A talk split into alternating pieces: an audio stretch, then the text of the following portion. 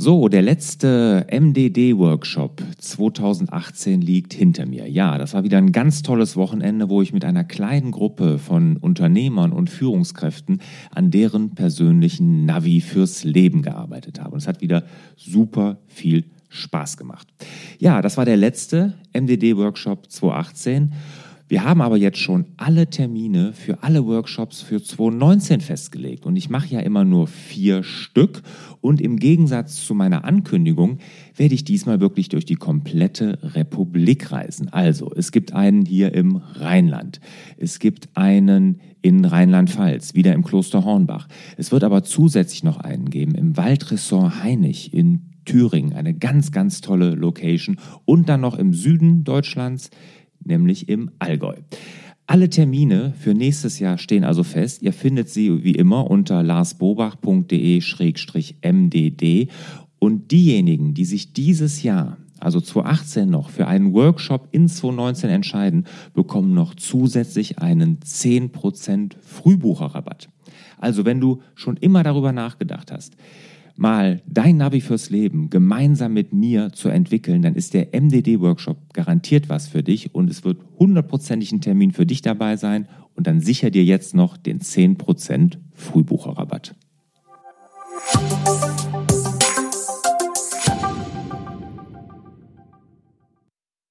Herzlich willkommen zum Podcast Selbstmanagement Digital. Wir geben Orientierung im digitalen Dschungel, sodass wieder mehr Zeit für die wirklich wichtigen Dinge im Leben bleibt. Mein Name ist Lars Bobach und ich sitze hier zusammen mit dem Christopher Funk. Hallo Chris. Hi. Ja, schön, dass du da bist. Der Christopher Funk, der ist erstmal Headhunter und Inhaber und Gründer der Personalberatung Cenagos. Die hat mittlerweile 55 Mitarbeiter und jeweils einen Standort in Deutschland und aber auch in Österreich. Er ist Podcaster, also Kollege, Podcast-Kollege von mir mit dem Vertriebsfunk.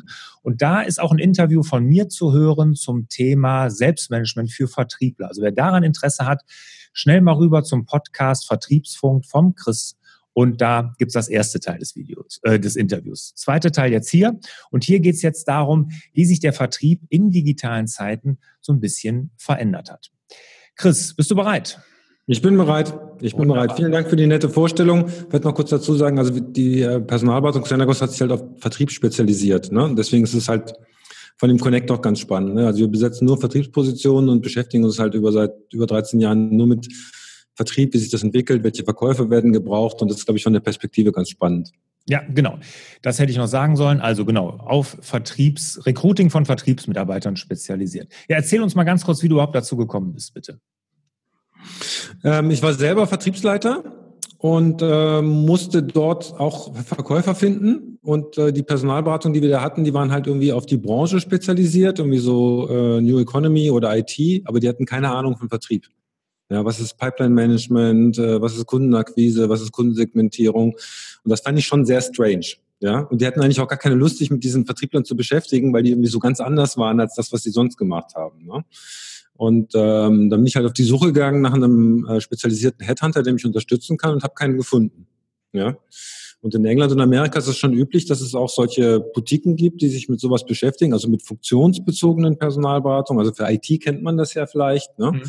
Ähm, und äh, nachdem ich dann dort quasi raus bin, äh, das war damals bei Jobpilot, die sind dann von Monster gekauft worden, ähm, habe ich gesagt, das scheint ja eine Marktlücke zu sein, probierst du das mal. Ne? Und so, so sind wir eigentlich dazu gekommen, den Unternehmen zu sagen, okay, wir sind auf das Thema Vertrieb spezialisiert und meistens findest du in, in, in anderen Branchen ähnlichere Vertriebler als in einem Unternehmen.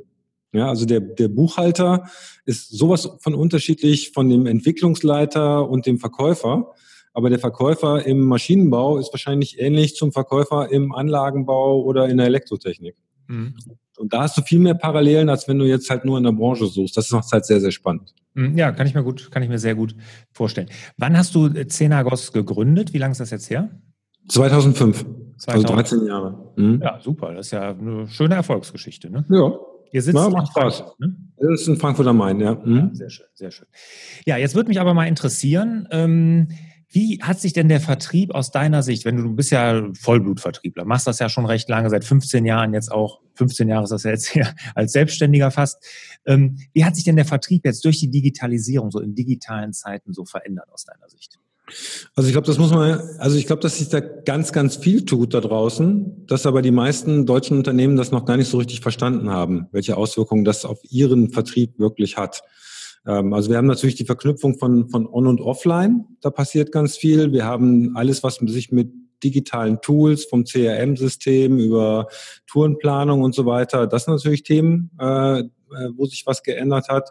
Aber ich glaube, äh, und der Kunde ist natürlich ganz anders informiert, als es früher war. Ne? Also man sagt, heute hat der Kunde ungefähr schon 60 Prozent des Kaufprozesses, also B2B, des Kaufprozesses abgeschlossen, bevor er das erste Mal mit einem Verkäufer in Kontakt kommt. Mhm. Also der Kunde ist weitaus besser informiert, der kennt sich meistens besser mit den Produkten aus äh, als du, weil der die ganzen Wettbewerbsprodukte auch kennt und so ja, weiter. Ne?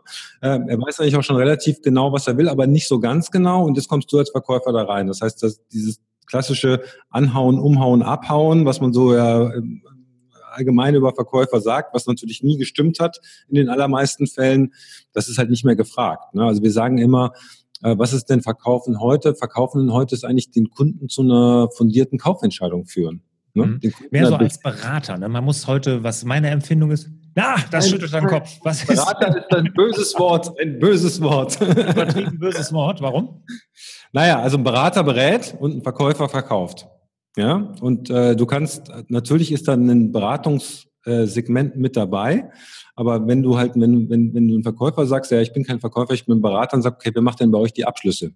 Ja, mhm. weil das ist halt der Unterschied zwischen einem Verkäufer und Berater, ist, dass ein Verkäufer im Endeffekt halt auch abschließt äh, und die Umsätze mit nach Hause bringt, was ja für das Unternehmen von un Unternehmen nicht ganz unerheblich ist. Ne? Mhm. Und äh, also beraten, ja, ähm, wobei äh, es geht halt darum, jemanden zu einer Kaufentscheidung zu führen. Ne? Mhm. Und ähm, vielleicht hat das gar nicht so viel mit, mit fundierter Beratung zu tun. Äh, du kannst einen Kunde auch, also es gibt so einen bösen Spruch, der heißt Fachidiot quatscht Kundentod. Mhm. Ne? Hast du bestimmt auch schon mal überlegt, du hast einen Verkäufer da sitzen, der sagt, ey, ich weiß, wie die Welt funktioniert und ich erkläre dir jetzt genau, wie die Welt aus meiner Sicht aussieht. Und dann quatsche ich eine Stunde tot und du sagst danach, okay, jetzt habe ich eh keinen Bock mehr, irgendwas zu kaufen. Ja? Weil der dich auch gar nichts gefragt hat. Ne? Vielleicht, also nehmen wir mal an, du willst, ähm, du willst eine Zange kaufen. Ne? Dann sagst du, okay, ich will eine Zange kaufen, die darf nicht mehr als 10 Euro kosten. Ich bin Linkshänder und ich will damit irgendwie eine Schraube festdrehen. Ne? Und dann kommt ein Verkäufer und sagt, das ist die neueste Legierung äh, irgendwie und ist biologisch abbaubar. Und äh, du sagst, ey, mich interessiert nur die Zange, ich will nur eine Schraube festdrehen. Ja? Mhm. Also die muss jetzt gar nicht so toll sein, die darf auch nicht so viel kosten. Ich will nur das eine damit machen. Das heißt, du musst als, als Verkäufer eigentlich immer beim Kunden schauen, okay, was will der überhaupt? Was ist dessen Problem? Ne? Und daraufhin musst du ihm auch eine richtige Lösung anbieten, insoweit auch Beratung. Ne? Aber es hängt halt immer daran, wo der Kunde steht. Das siehst du ganz oft, wenn, wenn, ähm, wenn du ein Auto kaufst. Ne? Hast du dich wahrscheinlich vorher schon ein halbes Jahr damit beschäftigt. Du hast den K-Konfigurator hundertmal ausgefüllt und alle Extras an und abgewählt. Das heißt, wenn der, wenn du jetzt zum Verkäufer gehst und der erklärt dir jetzt diese ganzen Extras, denkst du, ey, was willst du mir erzählen? Ich weiß das alles. Ich habe mir jedes fucking Video im Internet dazu angeguckt. Ne? Mhm. Ich will jetzt eigentlich nur noch dieses Auto kaufen. Ne? Mhm. Gut, da haben wir ja im Vorgespräch schon festgestellt, dass wir da nicht hundertprozentig einer Meinung sind. Ne? also ich glaube schon, also ich finde Berater auch kein Schimpfwort für einen Verkäufer. Ich hatte ja in meinem Isotech-Betrieb, meinem Handwerksbetrieb auch wirklich viele Verkäufer, auch verschlissen, also Leute, die nicht funktioniert haben. Und ich muss sagen, bei mir haben am besten funktioniert und die sind auch alle noch da und teilweise weit über zehn Jahre, die, die wirklich das Beraten in den Vordergrund gestellt haben. Ja, also wie, wie, gesagt, das hängt immer vom Vertriebsprozess ab, aber ähm, also du kannst das Beraten in den Vordergrund stellen, aber der Verkäufer wäre nicht mehr da, wenn er nicht auch Abschlüsse machen würde. Nee, das ne? Also das Beraten, das Beraten ist hier ein Vehikel, um zu verkaufen. Ne? Und äh, das Ganze wird ja komplexer. Also du siehst das auch, ähm, auch so zum Beispiel bei Installationen und so weiter. Wenn hier ein, ein Kunde kommt und sagt, hier, der, äh, der, der Bauherr, der will jetzt irgendwie hier eine Wärmepumpe haben, ich weiß gar nicht, wie das geht, da muss natürlich der Anbieter sagen, okay, ich erkläre dir, wie es geht. Ja, mhm. oder er muss halt den Techniker ranholen, der ihm erklärt, wie es geht und dann den Abschluss machen. Ne? Mhm. Aber du hast halt viele Berater, also du darfst halt, also beraten ist ein Mittel, um zu verkaufen. Mhm. Okay, ja. also wenn du das nicht, wenn du das darauf Berater, der auch äh, abschlussorientiert ist, ne? Klar, genau. müssen sie sein, sonst nach Zahlen ist hinterher im Vertrieb geht es hinterher dann um die Zahlen. Ne? Genau, genau. Ähm, ich finde aber interessant, ich hatte ja bin ja sehr gut bekannt mit dem Jürgen Davo, der der Chef von Town Country, und der hat ja seinen ganzen Vertriebsprozess umgestellt. Der hat ja früher dieses klassische mit Einwandbehandlung, drei Vorschlagsmethode und und und gemacht. Und der macht das ja gar nicht mehr, sondern der geht ja jetzt wirklich hin und der nennt das, der hat auch so einen japanischen Namen, den habe ich gerade nicht abrufbar, aber der geht wirklich hin und sagt, ähm, wir brauchen nur noch empathische Leute. Sobald Empathie dabei ist und wir wollen die Leute auch, die nicht dazu, früher so, weißt du, dieses, diese geistige Brandstiftung, jetzt hole ich mir das Ding und sowas, da kommen jetzt heutzutage auch gibt's ja äh, gesetzlich und so, die, wie viel äh, Stornierungen kommen da, wenn der, du quatschst den Kunden so lange voll, bis der sagt, komm jetzt, ich unterschreibe, alles klar, ist gut. Ja, und nach zwei Wochen hast du die Stornierung am Tisch liegen. Ne? Mhm. Da ist er nämlich komplett anders gegangen, sagt, empathische Verkäufer, egal wo die herkommen, die müssen nur den Kunden verstehen und der muss freiwillig bei uns abschließen wollen, sonst wollen wir den gar nicht haben. Was sagst du denn dazu? Äh, ist, ist das Beste, was du tun kannst. Also ich meine, Empathie gehört dazu. Wir wissen, dass äh, über 80 Prozent einer Kaufentscheidung immer emotional getroffen wird. Gut, bei einem Haus würde man sagen, ja, ist ja klar. Ne? Mhm. Wobei ein Haus natürlich auch aus technischen Elementen besteht, aber auch im, im Geschäftskundenvertrieb sind 80 Prozent einer Kaufentscheidung sind emotional. Mhm. Ja, und, und danach versuchst du irgendwie das rational zu begründen, warum du das getan hast. Aber die Entscheidung ist emotional. Und wenn du das heißt, du musst diese Emotionen beim Käufer genauso ansprechen. Und wenn du nicht empathisch bist, also nicht merkst, wo dein Gegenüber steht, kannst du das nicht. Mhm. Ja, du musst ja den Kunden da abholen, wo er steht. Die haben ja auch Ängste. So ein Hauskauf ist ja ein kritisches, Leben, kritisches Lebensereignis. Das mhm. machst du nicht fünfmal. Das machst du einmal im Leben typischerweise. Ne? Ja.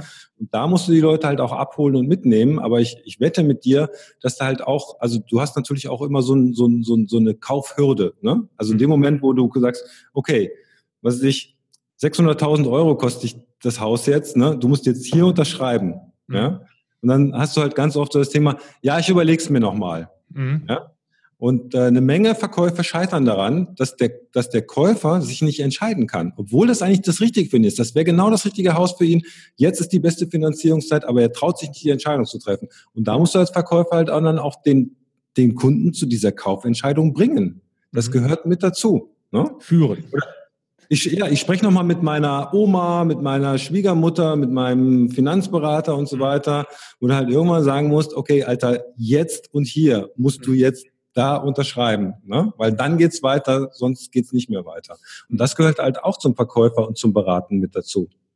Und jetzt, jetzt haben wir aber nochmal auf, auf digitale Zeiten zurück. Jetzt sind die, du sagtest eben richtig, ja viel besser informiert heutzutage. Teilweise natürlich mit ganz, ganz gefährlichem Halbwissen, muss man ja sagen. Ne? Ja. Dass die dann wirklich sich dann irgend, in irgendwelchen Foren sich irgendwas anlesen und, und, und.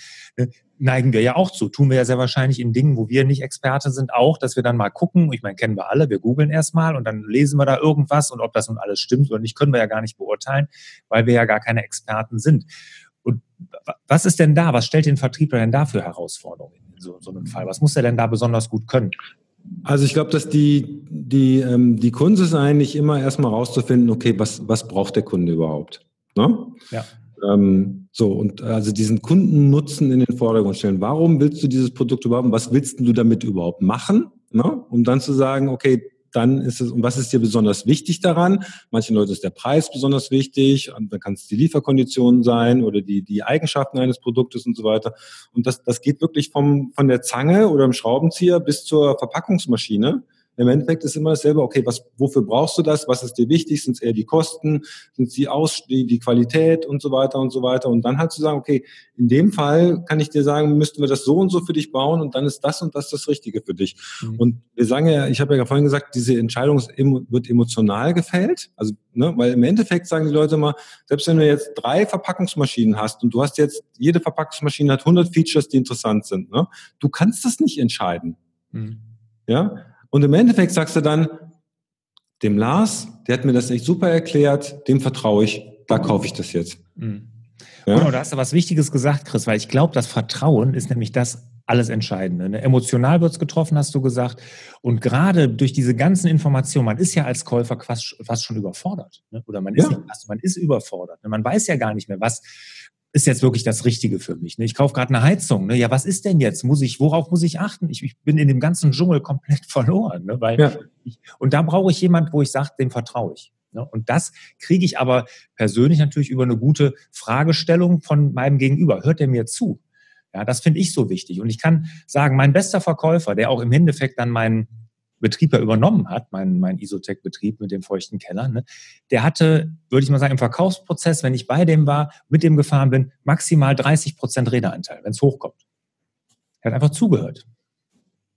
Du hast es ja im Prinzip, also du kannst es auch mit einem Arzt vergleichen, ne? Also wenn du, wenn du irgendwie, du hast irgendwie seit drei Tagen so einen komischen stechenden Schmerz hier in der Hüfte, das geht irgendwie auch nicht weg, ja?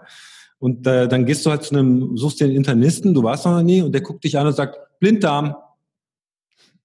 Ich schreibe Ihnen eine Überweisung, ja, wo du sagst so, äh, wollen Sie nicht mal irgendwie abtaten? Nee, nee, ist Blinddarm. Ist Blinddarm, ja. Wo du sagst, Okay, äh, also du willst ja eigentlich auch, dass der sagt, ja, wie geht's Ihnen denn? Warum, wann tut's denn weh? Seit wann haben Sie das? Haben Sie schon mal Vorerkrankungen gehabt und so weiter? Ja, du willst ja und, und das ist das ist im Prinzip bei einem und und wenn er wenn er dich das fragt, ja, und der sagt, wissen Sie was? Ich glaube, ich glaube, das ist Blinddarm, bei Ihnen ist Blinddarm, weil Sie haben den ja noch, ne? Dann sagst du ja, ich vertraue Ihnen, ne? Und dann mhm. dann gehst du auch mit. Aber wenn der wenn der dich, ne? Und das ist genau dasselbe wie beim Verkäufer. Ne? Wenn, du, wenn, du, wenn du merkst, der Verkäufer interessiert sich gar nicht für mich, ja, den, der hat nur sein Produkt und seine Features und deswegen ist das Beraten halt auch so, auch so, so eine Gefahr, weil, weil du oft sagst, okay, ich kenne mich mit dem Produkt ganz toll aus und ich erkläre dir jetzt mal alles, was ich weiß. ja? Und dann hörst du dir das alles an und sagst, ja, interessiert mich eigentlich überhaupt nicht, weil ich wollte eigentlich nur das. Absolut. Ja? Ähm, ja, das, ist, das ist, da kann ich auch ein paar von Isotech ein paar Beispiele nennen, genau wie du, was du gesagt hast, nämlich, dass man haben wir auch oft, die kaufen ja keine Abdichtung bei uns. Ne? Man denkt immer bei Isotech, wir dichten ab, ne? wir dichten Keller ab, tun wir auch. Aber warum kaufen die? Ne? Viele stört der Geruch, ne? dass der Keller stinkt, muffig. Ne? Oder Gesundheit ist ein Thema. Ne? Deshalb kaufen die. Die kaufen nicht, weil sie eine Abdichtung wollen, sondern weil sie wollen nicht in einem ungesunden Haus wohnen. Sie wollen nicht krank werden. Oder die Frau geht ihnen schon seit drei Jahren oder zehn Jahren äh, auf den Keks, weil sie sagen immer, hier stinkt's immer so. Ne? Meine Freund, Freundinnen sagen, ich, wenn ich rumkomme, es riecht immer nach Keller. Ja, ist wirklich so. Also da gibt's ganz, an, ganz interessante Beweggründe und genau die kann man ja nur über Fragetechnik rausfinden. Ne? Also ja. da hat sich dann also durch digitale Zeiten noch nicht so viel verändert. Nee. Und das ist, wie gesagt, immer der Kundennutzen steht im Vordergrund. Ich meine, äh, ich glaube, Black Decker hat mal gesagt, wir verkaufen keine Bohrmaschinen. Wir verkaufen Löcher. Mhm. Ja. Und eigentlich wollen die Leute ja nicht mal Löcher, sondern die wollen einen Haken in der Wand haben, wo sie irgendwas befestigen können. Ne? Also du willst ja nicht die tollste Bohrmaschine haben, sondern du willst dein Problem gelöst haben. Und wenn du eine Bohrmaschine verkaufst, musst du sagen, okay, was für ein Loch willst denn du bohren? Ja, willst du in Stahl bohren oder in Holz oder ne, was, was willst du da dranhängen? Ja, willst du dich aufhängen oder willst du ein Auto dranhängen? Das sind halt auch Unterschiede. Ne? Mhm. Und wenn du das rausgekriegst und sagst, okay, dann ist das das Richtige für dich. Ne? Ja.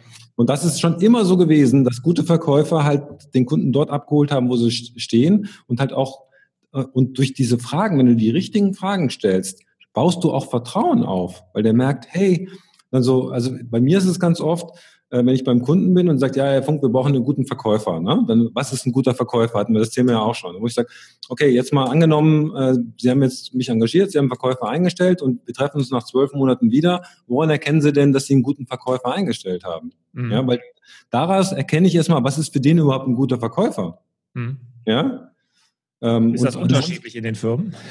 Das ist total unterschiedlich. Das wäre ja bei dir anders, als wenn du eine Bohrmaschine verkaufst oder einen Staubsauger an der Tür oder ein Atomkraftwerk oder ein Airbus. Ja, das sind ja, manchmal hast du nur einen Kunden, wo du sagst, ja, aber da müssen wir halt mehr aus diesem Kunden rausholen. Manchmal sagst du, ey, hier sind 100 Kunden, die müssen akquiriert werden. Da brauchst du vollkommen unterschiedliche Typen. Mhm. Ja?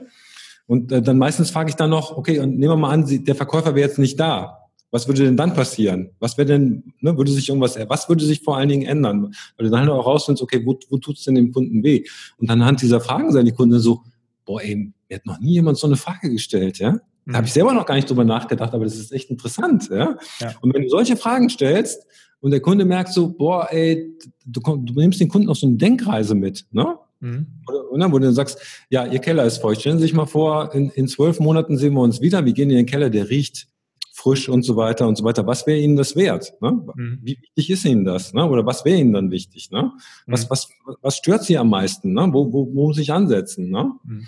Ähm, und äh, ich glaube, das, und das war aber schon immer so. Ne? Du hast halt früher hast du diese Verkäufer gehabt, die aus der Versicherungsbranche vor allen Dingen kommen, die das gelernt haben oder auch äh, Lexikon, ne? also so an der Haustür Lexika verkaufen und so weiter, die halt gelernt haben irgendwie, okay, am besten lässt den Kunden nicht zu Wort kommen ja? und hast, äh, hast halt irgendwelche Techniken, dass der irgendwann sagt, ja, okay, ich kauf halt. Ne?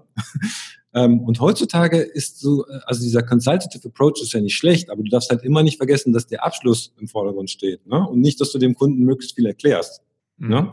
Weil manchmal willst du gar nichts erklärt haben. Ne? Stell dir vor, du gehst zum Kiosk und sagst, ich hätte gerne eine Flasche Bier. Da sagt er, ja, wissen Sie, wie viele Kalorien in dem Bier drin sind? Wir haben ja auch Kalorien. Sagt, ey, halt die Fresse, ich will, eine, ich will nur eine Flasche Bier haben. Ja? Mhm. Ich will nicht beraten werden, ich will jetzt nur das Produkt haben. Ne? Mhm. Und ich kann dir, kann, und ich wette dir, dass der Kioskbesitzer weniger verkauft, wenn er sagt, ich erkläre jetzt jedem mal, was da drin ist und was das mit dem macht. Ja, okay. da gehe ich auch von aus, jetzt weiß ich auch, was du mit Berater meinst. Ne? Also ja. Okay, das kann, kann natürlich, wenn es so gemacht wird, ist das natürlich ganz schlecht für einen Verkauf. Ne? Aber ich glaube, das Zuhören, also du hast eben, Chris, ein super Beispiel gebracht ne, mit dem Arzt, der sagt Blinddarm, ohne zuzuhören. Als ich mich selbstständig gemacht habe vor 15 Jahren mit Isotech, da habe ich vorher meine ganzen potenziellen Konkurrenten bei mir in den Keller eingeladen. Da wussten die noch gar nicht, dass ich das vorhatte. Und habe gesagt, pass auf, ich lade mal fünf Konkurrenten aus meinem Umkreis ein, die sollen sich mal meinen Keller angucken, weil der war feucht. Was können die mir denn anbieten?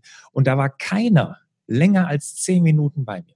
Keiner. Die sind gekommen dadurch und manche haben noch nicht mal irgendwie einen Zollstock in die Hand genommen, um irgendwie ein Aufmaß zu erstellen. Ich habe von allen hinterher Angebote gekriegt, auch ohne, dass ich erklärt bekommen habe. Die haben keine Fragen gestellt. Das ging wahnsinnig schnell. Das Schlimmste an dem ganzen Sache war aber, dass meine Frau gesehen hat, was für Leute sonst in der Branche arbeiten. Die haben dann gesagt, ich allen Ernstes machen. Um Gottes Willen. Ja, aber das war für mich so, dass ich gemerkt habe, boah, das ist ja, du hast ja da nur mit Dilettanten zu tun. Die können ja gar nicht verkaufen, weil die, die hören nicht zu, die stellen keine Fragen. Und das war dann auch ein, wirklich ein großer Erfolg dadurch, dass ich gesehen habe, das sind ja wirklich, die, die geben sich überhaupt keine Mühe. Also dieses Zuhören, Fragen stellen, ist, glaube ich, nach wie vor das A und O. Ja, und dann sagen die Handwerker, sagen dann, ja, die Kunden, die, die melden sich ja nie. Ich war da, ich habe ein Angebot gemacht, der meldet sich nie zurück, ja. Ja, weil du halt auch, ne, du hast den Kunden nicht abgeholt, du hast den Kunden überhaupt nicht involviert. Ne? Mhm. Ein guter Verkäufer lernt ja auch, also der macht kein Angebot, wenn der Kunde nicht gesagt hat, okay, wir machen das jetzt. Ja, ich genau. schicke nicht irgendein Angebot raus, sondern da gibt es sowas wie moralischen Vorvertrag. Ne? Also mal angenommen, wir haben jetzt alle Fragen geklärt, Sie sehen, dass wir eine richtige Lösung sind, kommen wir denn dann zusammen? Ja, mhm. und erst wenn der Kunde sagt, ja, dann kommen wir zusammen. Dann mache ich ein Angebot. Ich schicke doch nicht einfach so Angebote raus. Ne? Und wenn ich das rausgeschickt habe, dann fasse ich auch so lange nach, bis ich den Auftrag habe. Das hast du ja im Handwerksumfeld auch oft. Ja, da fasst nie einer nach. Und dann beschweren die sich immer, ja, die Kunden melden sich nie wieder. Ja, das ist doch nicht deren Aufgabe. Ja, ja. Jawohl, wobei ich dann schon, wenn ich gut beraten werde, jetzt wieder beraten, also wenn ich ein gutes Gespräch hatte und ich entscheide mich dann doch dagegen, aus welchen Gründen auch immer, dann sagt, sollte man schon absagen. Aber du hast recht, wenn man natürlich dadurch flitzt oder mal ganz schnell mal eben ein Angebot schreibt, wirklich lieblos zusammenhaut und wundert sich, dann muss man sich auch nicht wundern, dass man kein Feedback bekommt. Ne? Klar. Ja. Klar. Ja. Jetzt haben wir ähm, viel drüber gesprochen, was ein Vertriebler heutzutage aus, auszeichnet. Hat sich also gar nicht so viel geändert jetzt seit durch die Digitalisierung, außer dass die Kunden viel mehr Informationen haben, eigentlich besser informiert sind, besser in Anführungszeichen, aber dadurch noch, noch viel verunsicherter sind. Jetzt sind wir als Firmeninhaber, als Selbstständige und Unternehmer noch auch sehr verunsichert, weil wie kriegt man denn heute gute Vertriebler? Wo finde ich die, die denn in digitalen Zeiten? Ja, ich glaube, die Verkäufer, die sind Diebs schon, ne? Die sind dann halt jetzt gerade nicht bei dir im Unternehmen, die sind dann möglicherweise gerade irgendwo anders, ne? Ähm, und du musst halt ja durch die, im Endeffekt sprechen wir jetzt von einem Marketing-Thema, also das ganze Thema Employer Branding. Also warum sollte ich denn jetzt bei dir anfangen? Was macht dich interessant? Ähm, und äh, eigentlich, das ist ja das Schöne, ähm, ist das ja auch ein Verkaufsprozess. Wenn du einen guten Verkäufer haben willst, bist du jetzt in der Verkäuferrolle und äh, musst dich als Arbeitgeber anpreisen. Ne? Und äh, da gibt es heutzutage, Entschuldigung, ich da ganz kurz einhake, Chris, sorry, wollte ich nicht unterbrechen, aber heutzutage ist das wirklich schon so, dass du Du musst dich und dein Unternehmen verkaufen. Ne? Du bist nicht auf dem hohen Ross zu sitzen wie früher, dass man sagt, hier, ich bin jetzt der Chef und jetzt kommt mal her, wenn ihr was von mir wollt. Ist nicht mehr, sondern man muss sich wirklich dem dem Bewerber gegenüber verkaufen. Ne? Ja, also man, eigentlich war es ja früher auch nicht anders. Wenn du die richtig guten Leute haben wolltest, musst du dich auch anstrengen. Ne? Nur ist das früher nicht so aufgefallen, hast halt irgendwie eine Stellenanzeige geschaltet, dann haben sich 100 Leute beworben und dann hast du die durchgesiebt dreimal und dann hast die Leute alle über einen, über einen Seilchen springen lassen und ein bisschen gequält und die Leute, die am leidensfähigsten waren, die hast du dann eingestellt. Ja? Mhm. Ähm, und das funktioniert heute nicht mehr, weil die Leute heute anders drauf sind Ja, weil äh, ich meine, wenn du heute eine E-Mail oder eine WhatsApp schickst, ja, oder sagen wir mal, du schickst eine WhatsApp und jemand antwortet innerhalb von einem Tag nicht, denkst du, ey, ist der tot? Mhm. Irgendwas ist mit dem passiert. Ne? Ähm, und so ist das bei Bewerbungen auch. Die Leute sagen, ey, ich habe da gestern eine Bewerbung geschickt, ich habe da jetzt irgendwie heute nichts gehört und nach einer Woche denken die Leute, ja, pff, das, mit dem Unternehmen kann ja nichts los sein. Ne? Und die Unternehmen sind immer noch im Modus, ja, ich sammle mal drei Wochen ne? und dann dann gucke ich mal, wer so der Beste ist und dann, dann schicken wir denen am besten noch einen schönen Fragebogen mit, mit total coolen Fragen, so was sind deine Schwächen und wie, was macht dein Vater und so weiter und was hast du irgendwie in der Grundschule als äh, ein Schwimmzeugnis gehabt oder so, ne? so irgendwie Sachen, die überhaupt nichts mit der Prognose zu tun haben. Ähm, und die Leute, die dann antworten, von denen suchen wir uns dann den besten aus. Und im Endeffekt bleibt dann keiner mehr übrig. Ja? Also sagst du jetzt erstmal, geht, muss man als Unternehmen, das ist auch ein guter Hinweis, als Unternehmen heute schnell reagieren und sofort signalisieren, ja, wir haben deine Bewerbung bekommen, wir sind interessiert. Also das ist auch noch wichtig, dass man schnell reagiert. Ja, also im Endeffekt, also wenn wir sagen, äh, und das ist, glaube ich, ein sehr schönes Mantra, das ist einfach, wenn du sagst, okay, wir müssen, äh, also Kandidaten sind, also rekrutieren ist wie verkaufen dann sind Kandidaten ja Kunden. Ne? Mhm. So, jetzt stell dir mal vor, dich ruft jemand an, äh, Herr Bobach, äh, unser Keller ist feucht. Ne? Oder du kriegst eine Mail, unser Keller ist feucht, bitte schicken Sie uns ein Angebot oder schicken Sie jemand vorbei. Und du sagst, na ja, kann ja sein, da könnte ja morgen auch noch eine Anfrage reinkommen. Übermorgen, ich warte mal eine Woche oder zwei. Und dann sortiere ich mal und die, die den größten Keller haben, da melde ich mich mal. Du lachst schon, ne? Weil du würdest das nicht tun. Ja? Wenn Aber bei Bewerbern, sagen, warum ich lache? Ja, so macht man sich. Natürlich meldet man sich dann relativ schnell. Nur bei uns ist zurzeit, wir haben so viel Anfragen gerade. Ich, ich bin ja da noch beteiligt, ich bin ja noch Gesellschafter in der Firma. Da musst du vier Wochen auf einen Termin warten. Ja, beim Handwerk ist es echt übel. Ne? Also, aber da würde man ja auch mal sagen, okay, lass uns doch mal sortieren, welche sind denn die interessantesten Kunden. Ich würde aber, glaube ich, trotzdem alle mal anrufen und mit denen mal reden. Ja? Nee, das tun wir. Wir machen auch Termine, aber wenn du einen Termin, wenn du heute anrufst, du wirst auch heute dann zurückgerufen oder spätestens morgen früh, aber dann musst du wirklich vier Wochen warten, bis wir überhaupt rauskommen können, uns das anzugucken, weil wir haben ja. so viele Anfragen. Das geht gar nicht. Ja, ja gut, bei Handwerk ist es nochmal was anderes. Ähm, aber äh, sagen wir mal so, also dieses Mantra, Kandidat ist gleich Kunde. Wenn, in dem Vertriebsfonds haben wir ja viele ähm, Recruiting-Spezialisten gefragt und die haben gesagt, also im Endeffekt ist ein guter Recruiter, ist ein guter Verkäufer.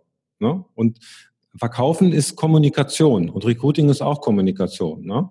Und auch dieses, ähm, also du musst schnell reagieren, du musst irgendwie gucken, dass, dass du, ähm, dass du irgendwas hast, was andere und was dich von anderen unterscheidet. Ja? Ähm, also warum sollte ich mich jetzt bei dir bewerben? Und das können, können ganz einfache Sachen sein, dass, dass ihr halt eine gerade Kommunikation habt, dass ihr euch was Lustiges einfallen hat. Also ich weiß nicht, ob du die Glaserei Sterz kennst. Das ist mittlerweile irgendwie durch die Medien gegangen. Das war ein Glaser, irgendwie da oben bei Oldenburg oder sowas, ja, auf dem Land, der keine Azubis mehr gefunden hat. Ne? Und dann hat er ein Video gedreht auf YouTube, wo er irgendwie aus seiner Werkstatt rausgegangen ist und eine Glasscheibe auf den Boden geknallt hat und irgendwie gesagt hat, ich habe ein ganz tolles Angebot mit Übernahmegarantie und Fahrtkostenerstattung und so weiter. Und das Ding hat 4,3 Millionen Views auf YouTube. 4,3 Millionen Views. Und der hat, ich glaube, sogar zwei Azubis jetzt eingestellt, nur weil er irgendwas anderes gemacht hat. Ne? Mhm. Wenn du halt auf den alten Wegen immer, und das hat ja nichts nur mit Verkäufern zu tun, das hat überhaupt was mit Rekrutierung zu tun. Ne? Wenn du so machst, wie es vor 20 Jahren war, das gilt fürs Verkaufen, fürs Geschäft, aber auch fürs Rekruten, wirst du halt wahrscheinlich keinen Erfolg haben. Es sei denn, du bist vielleicht irgendwie BMW oder Mercedes, wo, oder wo jeder hin will. Aber wenn du jetzt ein mittelständisches Unternehmen bist, musst du halt überlegen, okay, was kann ich anders machen? Und das gilt ja genauso bei der Kundenakquise wie wie beim, also du hast ja auch als deine Wettbewerber in den Keller eingeladen, hast du überlegt, okay, was kann ich anders machen als die, damit ich erfolgreich bin. Ne? Mhm. Und das gilt fürs Rekrutieren genauso. Ne? Mhm. Äh, dann haben wir natürlich diese, mal darüber hinaus, ne, also der ganze Bewerbungsprozess, haben wir natürlich die, die digitalen Kompetenzen. Also du willst vielleicht einen Verkäufer haben, der schon irgendwie weiß, wie ein Handy funktioniert, ja, der, ähm, der halt auch ein CRM-System schätzt, weil er es als Tool sieht, das ihn unterstützt und du hast halt in vielen Organisationen noch, die hassen ihre CRM-Systeme, ja. Mhm. Weil die alle sagen, okay, die, die, das Kunden-Know-how gehört alles mir, das ist alles hier in meinem Kopf.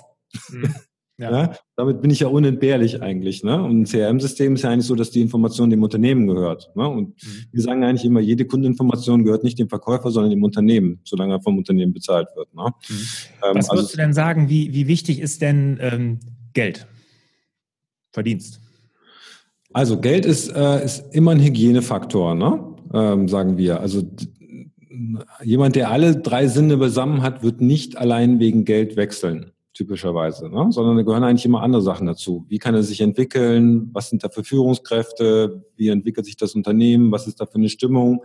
Äh, kann ich da quasi meine beruflichen Ziele erfüllen? Wir haben ja vorhin in dem anderen Interview drüber gesprochen, was, wenn du mal aus 30.000 Fuß Höhe auf dein Leben guckst und sagst, okay, was sind meine Ziele und so weiter. Also wenn jemand einigermaßen klar im Kopf ist, dann überlegt er sich auch, wo will ich denn hin? Ne? Und dieses kurzfristige Wechseln wegen Geld, klar, das gibt's auch kann ja auch manchmal Sinn machen, aber meistens macht es halt keinen Sinn. Ne? Und wir sagen eigentlich zu unseren Kunden immer, okay, Geld ist ein Hygienefaktor. Für weniger Geld werden die Leute wahrscheinlich nicht wechseln.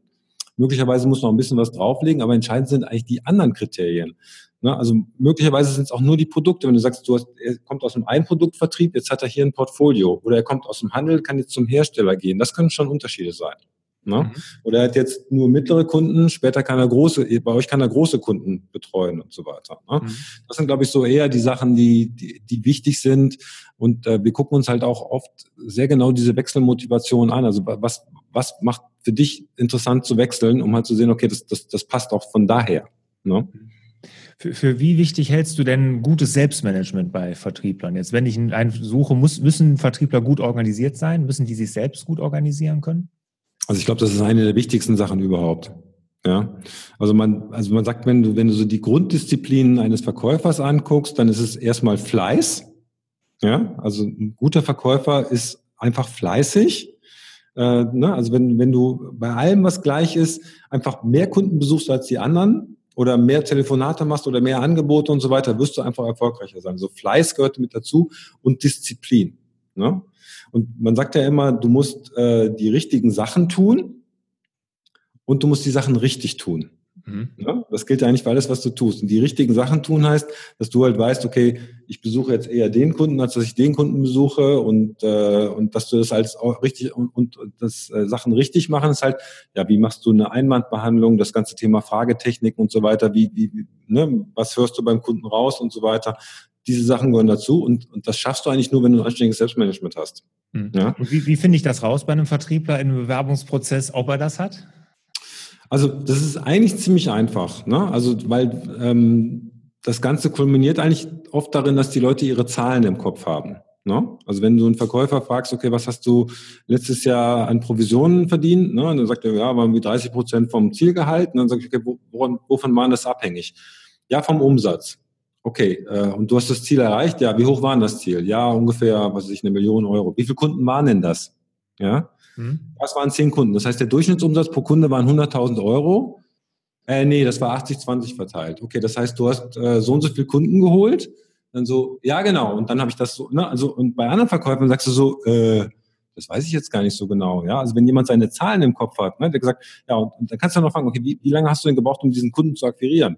Dann sagt er dir, also im Schnitt muss ich zehn äh, Telefonate machen, um einen Termin zu machen und drei Termine, um ein Angebot zu schreiben und drei Angebote, um einen Kunden zu holen. Das ist, boah, wie geil, ja. Bei mhm. dem weißt du, wie es geht, ja. Und das mache ich immer morgens, ne? Morgens früh mache ich meine Telefonate, um meinen Terminkalender für die Woche zu füllen. Da brauche ich ungefähr zwei Stunden für und dann kriege ich das voll und sagst du, ja, der weiß, wie es geht. Ne? Und bei anderen Leuten, da sagst du so, ja, weiß auch nicht so genau, es macht irgendjemand anders und so, ne, und ist alles schwierig und ja, ich fahr mal raus und dann schauen wir mal und so weiter, ne. Dann merkst du schon so, okay, der, bei dem ist nicht so im Griff. Und ähm, du kennst ja so Systemvertriebe wie Wirt oder sowas, da musst du halt auch genau hingucken, weil die Leute sind vom System gesteuert. Die können nicht anders, ja. Also das System schreibt ihnen eigentlich vor, was sie tun müssen. Wenn du die jetzt quasi in so ein mittelständischen Unternehmen rein reinmachst und sagst, hier ist dein Musterkoffer, hier ist deine Kundenliste, hier sind die Autoschlüssel, viel Spaß, wir sehen uns in der Woche wieder, dann ist es oft so, dass die auch scheitern, weil, weil die ohne System das halt auch nicht hinkriegen. Ne? Also deswegen ist mir der Verkäufer, der das System im Kopf hat, lieber als der, der es halt von außen aufgedrückt kriegt. Mhm. Aber das sind echt spannende Fragen, die, die habe ich mir jetzt direkt auch notiert. Das ist auf jeden Fall was, was ich direkt auch umsetzen werde. Das ist echt eine gute, gute Fragetechnik. Abschließend noch zur Bewerbung würde mich nochmal interessieren, ist ja jetzt, ich weiß gar nicht, ich habe das jetzt ein paar Mal schon gelesen. Wie wichtig ist denn heute noch ein Anschreiben? Ne? Also es wird ja oftmals darüber diskutiert heute, war auch jetzt in den Medien, Anschreiben bei Bewerbungen sind eigentlich nicht mehr wichtig. Und viele verzichten auch ganz bewusst darauf. Mhm. Also meine, das wäre so, als würde ich dich fragen, ähm, wie wichtig ist ein Verzeichnisssystem bei E-Mails? ja, äh, wo du sagst, okay, das brauchst du nicht mehr, weil es gibt jetzt irgendwie ein Retrieval-System. Ich kann eigentlich per Suchbegriffe eigentlich alles finden. Ne? Ähm, und und äh, ich glaube, ein Anschreiben, das kommt halt aus diesen alten Zeiten, wo du noch schriftliche Bewerbungen hattest, wo der Lebenslauf auch noch sehr, sehr standardisiert war und eigentlich auch begrenzt von dem vom Platz. Das heißt, du konntest beim Anschreiben noch was schreiben, aber eigentlich steht in den Anschreiben heute nur Bullshit drin. Ja, irgendwelche vorformulierter, wenn du, wenn du da drei gelesen hast, denkst du, oh Gott, ich kann es echt nicht mehr lesen, ja, weil es ja. immer dasselbe ist. Im, Im, schlechteren Fall haben sie dann noch deinen Namen leider falsch geschrieben oder den alten Namen noch drin gelassen oder so, ja. Äh, das, meine, das kannst du, kannst du die knicken, ne? Also, also ein Profi-Recruiter, guckt sich den Lebenslauf an und schaut, okay, hat er irgendwas, was mein Problem löst? Ne, du hast ja ein Problem im Kopf, das gelöst werden will. Du hast einen Programmierer, einen Verkäufer, sonst irgendwas. So, ja, der hat die gleichen Kunden und so weiter, die gleiche Kundengröße, Umsatzklasse stimmt auch ungefähr, passt vom Gebiet, cool, ist interessant. So, dann guckst du vielleicht nochmal ins Anschreiben rein, ob da irgendwelche Informationen drin sind, die interessant sind. So zum Beispiel Verfügbarkeit oder wenn er was zum Gehalt reinschreibt, was ein guter Verkäufer natürlich nicht macht, ne? ähm, und solche Themen. Ne? Aber ansonsten brauchst du eigentlich kein Anschreiben. Ja? Also ich empfehle eigentlich immer, wenn du ein Anschreiben machst als, als, als, als Kandidat oder Bewerber, schau dir die Stellenanzeige an. Da stehen ja immer so Bullet Points drin, das sollten sie können. Und diese Sachen nimmst du wieder auf und sagst, was mich besonders auszeichnet, da steht irgendwie drei Jahre ähm, Vertriebserfahrung im, im, äh, bei, bei Installationen. Ne? Oder im Baunebengewerbe. Ich habe fünf Jahre im Baunebengewerbe das und das verkauft. Denkst du, oh cool, Haken dran. Ne? Und so kannst du, das im Endeffekt ist es ja auch nur verkaufen. Ne? Du, du, nimmst die Argumente des Kunden vorweg und beantwortest sie dem Anschreiben. Aber wirklich nur mit Bullet Points, drei, vier Stück. Ich sagte, wenn du da drauf klickst, oh wie geil, super, lade ich sofort ein. Mhm. Ja? Ja, super. Guter, guter Hinweis für jemand, der sich da bewerben muss, aber auch gut für Unternehmer, die jetzt hier natürlich auch zuhören oder auch zugucken, die dann, äh, worauf sie achten sollten, dass das Anschreiben wirklich gar nicht mehr so wichtig ist. Und Rechtschreibfehler kannst du auch vergessen. Ja, ja.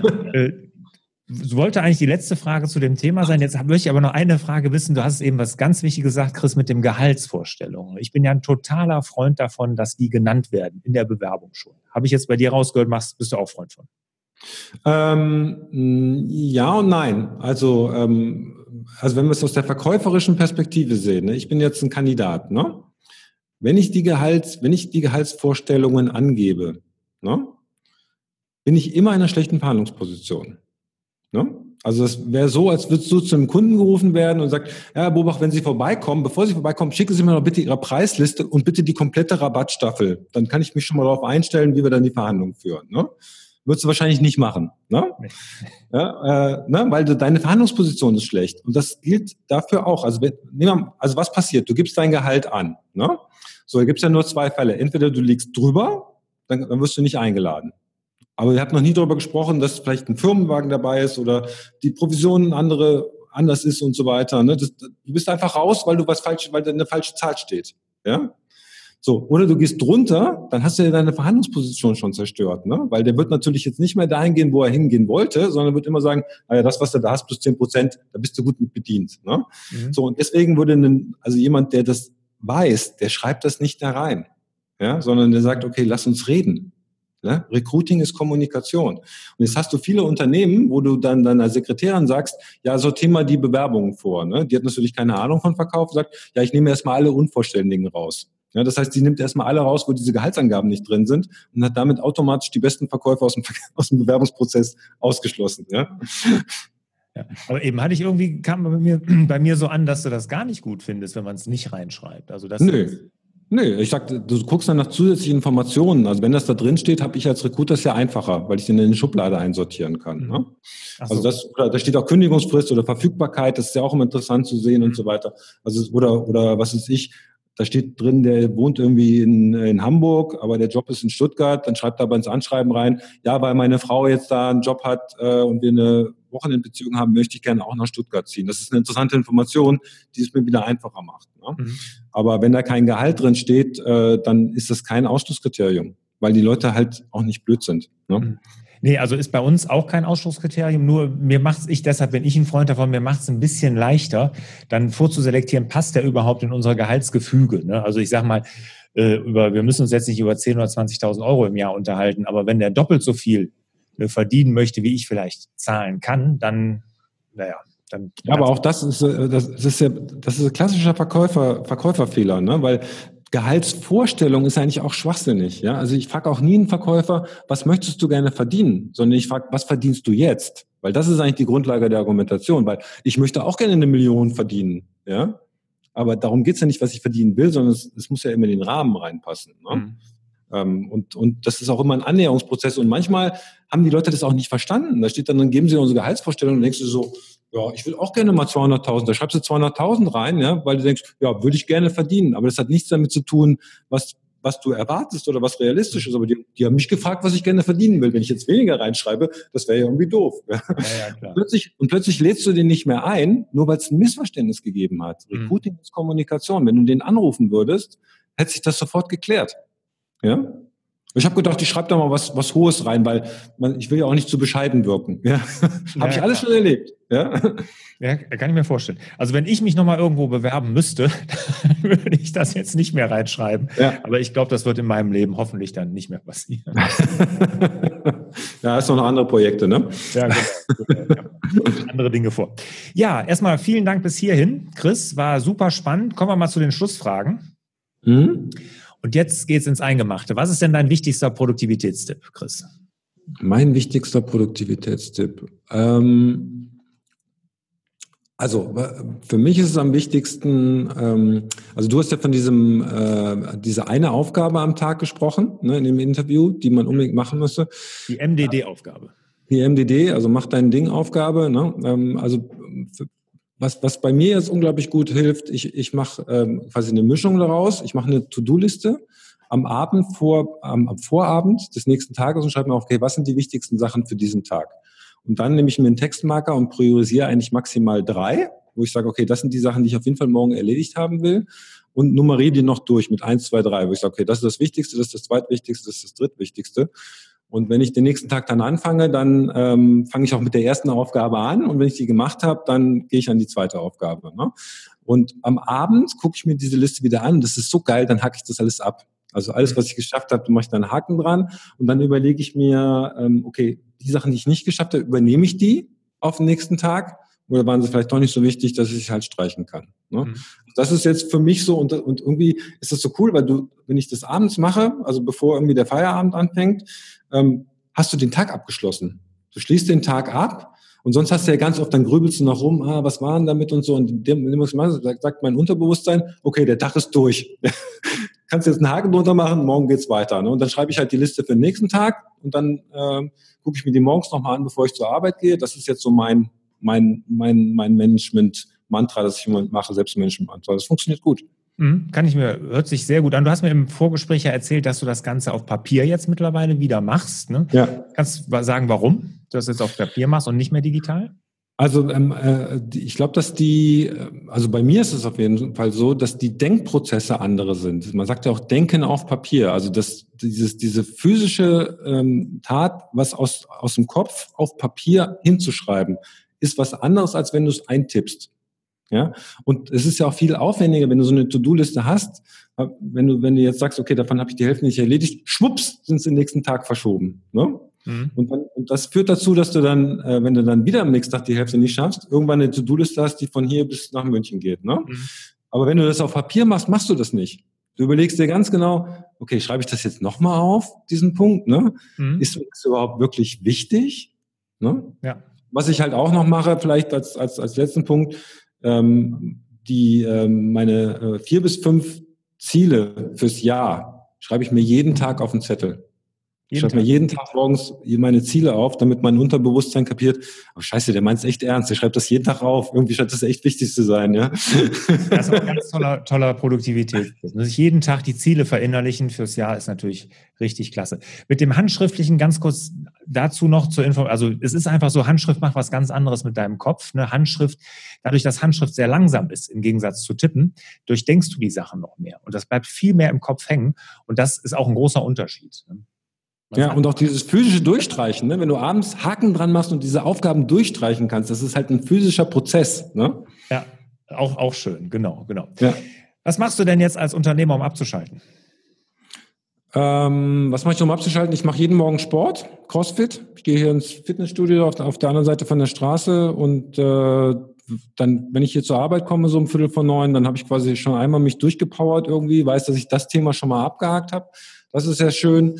Ähm, was ich jetzt für mich entdeckt habe seit ein paar Jahren, ist, ist äh, Bergwandern. Also ich weiß, letztes Wochenende waren wir auf dem Heilbronner Weg bei Oberstdorf äh, mit, mit zwei Freunden zusammen, drei Tage äh, Hüttenwanderung, ähm, super geiles Wetter, äh, super Panorama. Das ist wirklich was. Ähm, also ich habe ich hab am Sonntagabend habe ich ja wieder meine To-Do-Liste geschrieben, ja, und, und, das, und das ist immer so ein Punkt, wo auch drin steht, okay, was geht mir gerade durch den Kopf? Ne? Also du hast immer so Sachen, die, die, die immer in deinem Kopf rumgehen. Wenn du das mal aufschreibst, dann hilft es, das halt auch rauszukommen. Und ich hatte echt am Sonntagabend so eigentlich gar nichts im Moment. Ich war so, nee, irgendwie, ich bin total entspannt. Ja, du, man muss dazu sagen, hat es mir auch verraten, ihr hattet keinen Handyempfang, du hattest kein Internet. Ne? Wir hatten äh, tatsächlich 36 Stunden kein, kein Handyempfang. Ja. ja, sehr schön. Jetzt, welche Apps oder welchen Internetdienst kannst du denn der Produktiv in digitalen Zeiten Community empfehlen?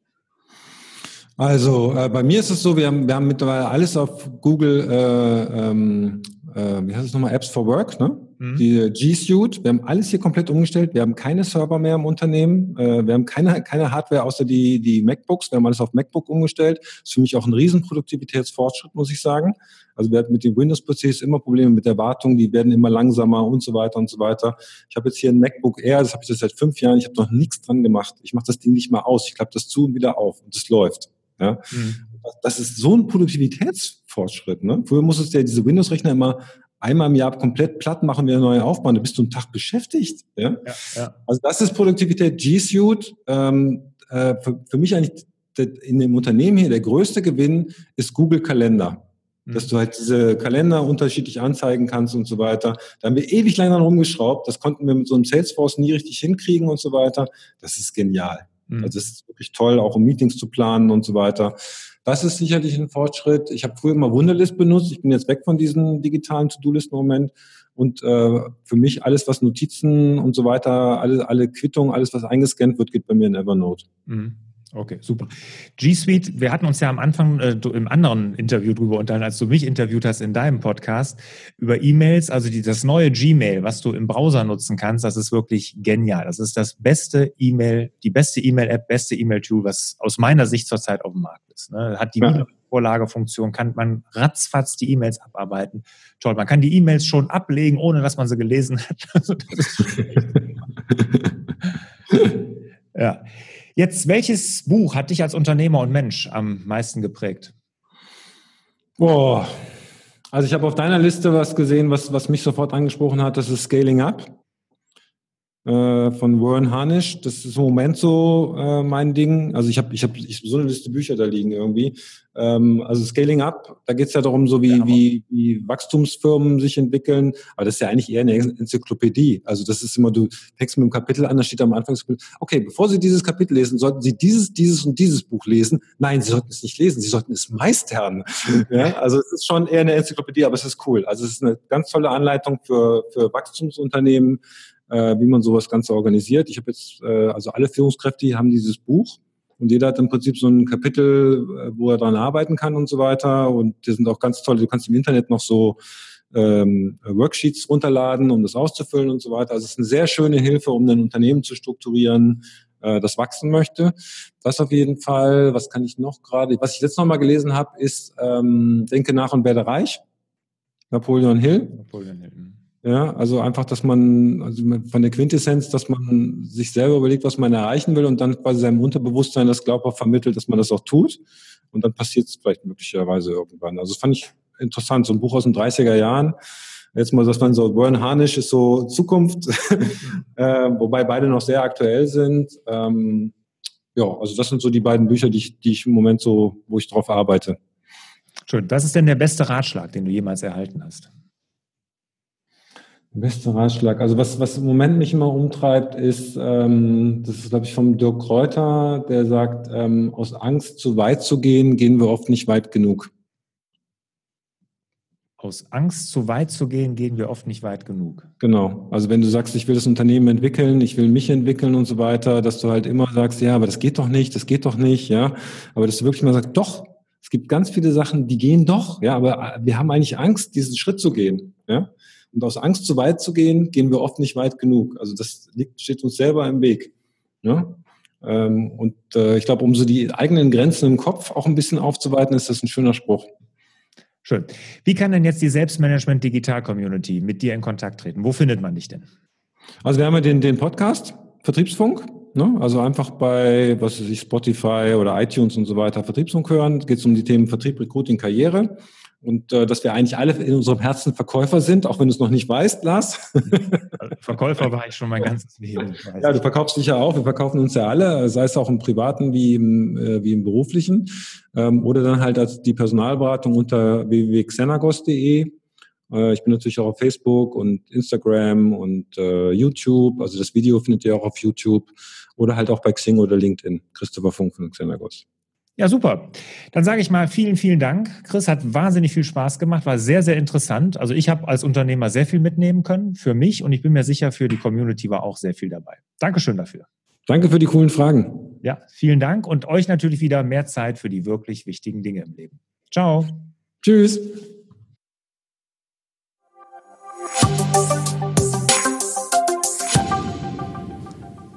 Zum Abschluss habe ich noch eine große Bitte an euch. Sollte euch der Inhalt dieser Podcast-Folge gefallen haben, dann würdet ihr mir einen riesen Gefallen tun, wenn ihr die Podcast-Folge mal bewertet. Gerne ein paar Sterne verteilen, am liebsten natürlich fünf und auch eine kleine Bewertung dazu schreiben. Und in die Bewertung, die gucke ich mir wirklich alle an. Also auch wenn ihr konstruktive Kritik habt, schreibt das gerne in die Bewertung rein, weil die lese ich wirklich alle durch. Also am besten jetzt rüber direkt zu iTunes, mal eben schnell ein paar Sterne vergeben und eine kurze Bewertung schreiben. Ich würde mich auf jeden Fall sehr freuen.